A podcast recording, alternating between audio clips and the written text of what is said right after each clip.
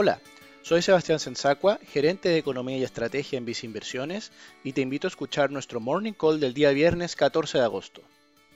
Los mercados accionarios europeos presentan movimientos a la baja, destacando el retroceso de un 1,2% en el Eurostox 600, el cual engloba las principales compañías europeas. Por otro lado, los mercados asiáticos cerraron con acotados movimientos. Lo anterior se produce por la difícil contención del COVID-19, en el proceso de reapertura de la actividad en distintas regiones del mundo.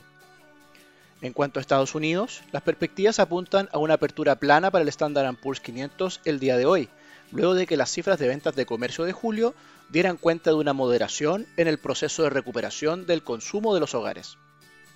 Por otro lado, las tasas de bonos del Tesoro de Estados Unidos a 10 años se mantienen estables en torno a niveles de 0,7%.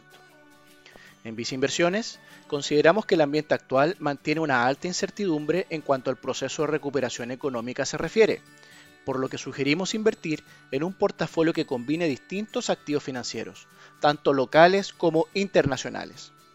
De este modo, se mitiga de forma relevante la volatilidad del portafolio a través de una mayor diversificación. Esta estrategia la puedes obtener mediante nuestros fondos mutuos a tu medida para cada perfil de inversionista, o a través de nuestros portafolios recomendados.